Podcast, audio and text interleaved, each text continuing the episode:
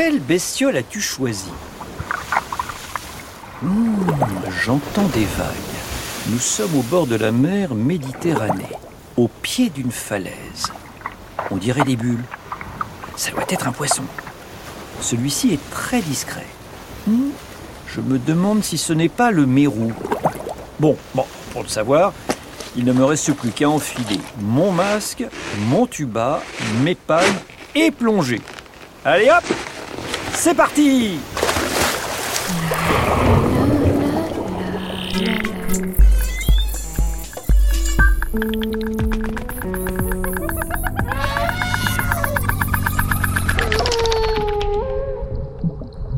À une vingtaine de mètres de profondeur, tout est calme, mais la lumière du soleil se diffuse encore jusqu'ici, ce qui me permet de distinguer un récif à deux mètres devant moi. Je suis sûr d'y trouver notre bestiole. La journée commence mal. Pas le moindre petit poisson à se mettre sous la dent. Oh, c'est vraiment la loose. Je meurs de faim, moi. Ça y est, je l'aperçois qui sort d'un trou de roche. Elle a une bonne grosse tête, des yeux proéminents, une bouche épaisse, des lèvres charnues et tombantes, une vraie tête de mérou. Je suis une grande femelle mérou. Je mesure 80 cm. C'est que j'ai déjà 14 ans. Les mérous ont une espérance de vie de 50 ans, mais très peu d'entre eux atteignent cet âge. La chair du mérou étant particulièrement savoureuse, il a été victime de surpêche pendant des décennies. Pour le sauver, on l'a déclaré espèce protégée. Bon, elle est bien planquée, cette femelle mérou. Elle doit avoir peur. Je n'ai pas peur. Je suis en haut de la chaîne alimentaire, moi, monsieur. Il ne peut rien m'arriver. Bon, laissez-moi maintenant.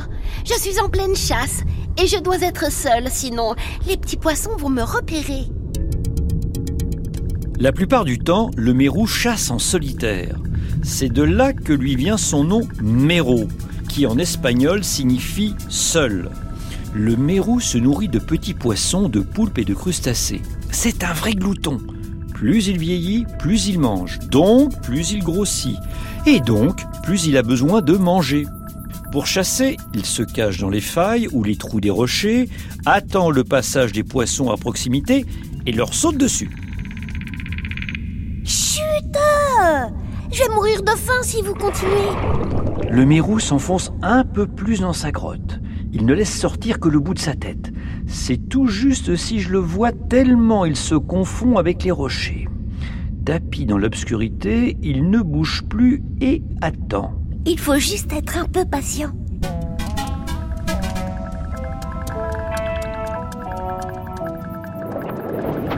Oh Je crois que sa patience va être récompensée.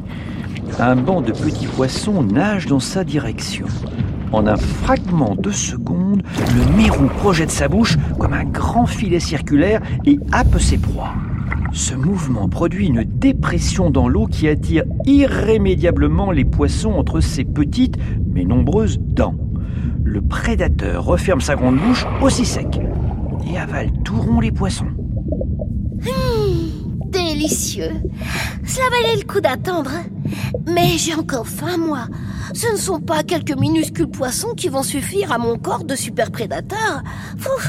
Je ne suis jamais rassasié. Le mérou passe son temps à chasser car il doit nourrir son corps très imposant. À l'âge adulte, c'est un vrai mastodonte. Il peut atteindre les 1,50 m de long pour 100 kg, aussi grand qu'un adolescent qui serait en surpoids. Ah, ça y est, le mérou sort de son trou. Son corps ovale de couleur brune piqueté de blanc est vraiment massif. Sa nageoire dorsale, munie de rayons épineux, court sur presque toute la longueur de son dos. Sa queue est arrondie et l'extrémité de ses nageoires est d'une couleur plus sombre. Oh, mais que fait-elle? Elle tourne lentement autour des rochers, sans doute à la recherche d'une nouvelle proie. Tiens, elle s'arrête. Un banc de femelles de mon espèce approche. Je vais aller à leur rencontre.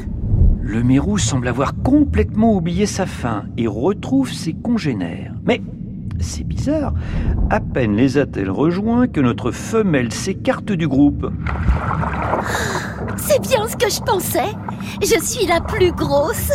Ma mutation est pratiquement terminée.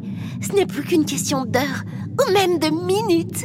Euh, comment ça Votre mutation est pratiquement terminée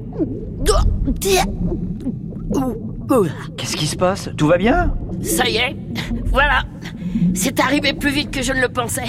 Je suis un mâle. Waouh Tu as changé de sexe Carrément incroyable Eh oui, mais cela ne s'est pas fait en un jour. Il m'a fallu quand même deux mois pour changer de sexe. Maintenant, je suis le mâle du groupe. Les mérous changent de sexe au cours de leur vie. Jusqu'à l'âge de 5 ans, ils sont de sexe indéterminé. Puis ils deviennent femelles jusqu'à ce qu'à 14 ans, ils atteignent 80 cm et prennent le sexe mâle. C'est ce qu'on appelle l'hermaphroditisme séquentiel, une variante de l'hermaphrodisme qui est le fait d'avoir les deux sexes en même temps, comme l'escargot. Plus précisément, il s'agit chez le mérou d'hermaphroditisme protogyne, c'est-à-dire qu'il est d'abord femelle avant d'être mâle. Bon, assez discuté. là. Euh, ça commence à me démanger les nageoires. Il est temps de faire ma toilette. J'ai besoin d'un bon gommage et d'un bon bain. Un bain? Mais tu vis dans l'eau Ah, je ne parle pas d'un bain classique, mais d'un bain de petits poissons. Le mérou s'éloigne et avance lentement au milieu d'un banc de tout petits poissons. C'est étonnant. Les petits poissons ne s'enfuient pas à l'approche du mastodonte. C'est normal. Ils savent bien que je ne risque pas de les manger. Nous avons trop besoin les uns des autres. Le mérou se pose sur une pierre, écarte les nageoires et ouvre la bouche. C'est sa façon d'informer les petits poissons qu'il est disposé à les laisser lui curer les dents et inspecter ses ouïes. Ainsi, il le débarrasse des parasites qui s'y logent. Les poissons ne se font pas prier. Ils s'agglutinent aussitôt autour du mérou et lui picorent les écailles. Pour eux, c'est de la nourriture facile à se procurer. Le mérou semble apprécier cette petite séance de spa. Hum, merci les poissons. Ah, ça y est. Je suis tout beau, tout propre. Bon, il est temps de se dire au revoir. Il fait nuit. Je vais me coucher. À bientôt l'ami. Ciao. Il est bien pressé tout à coup. Bizarre, bizarre. J'ai dans l'idée qu'il me cache quelque chose. Le voilà qui descend dans les profondeurs. Je vais le suivre discrètement.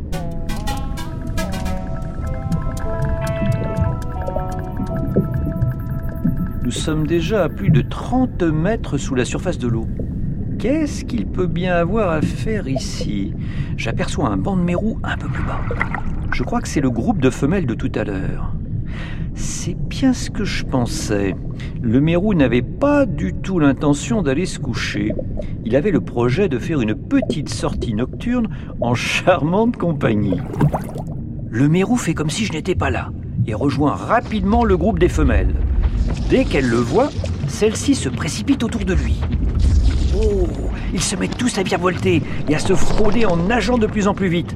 On dirait une chorégraphie. Mais qu'est-ce qu'il se passe? Le mérou s'immobilise et ne danse plus. Il a l'air contrarié. Un autre mâle vient de nous rejoindre.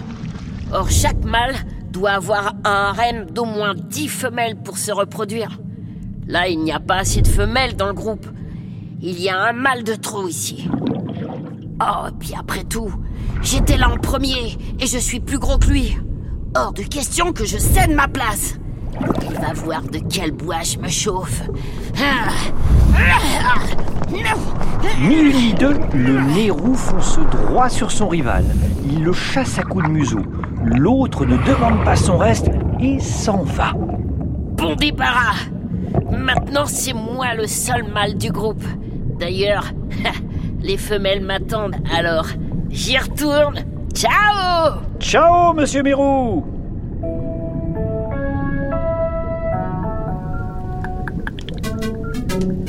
Au cours de cette aventure, nous avons entendu le mot espagnol mero, qui a donné son nom au mérou. Que signifie-t-il? Créature magique? Seul Ou miroir? Bravo Mero signifie bien seul en espagnol. Cette aventure était complètement hermaphroditique, mais c'était surtout bestiolement génial. La la la la la la. Bestiole est un podcast original de France Inter en partenariat avec le Muséum national d'histoire naturelle. C'était hermaphrodite tac tic tac.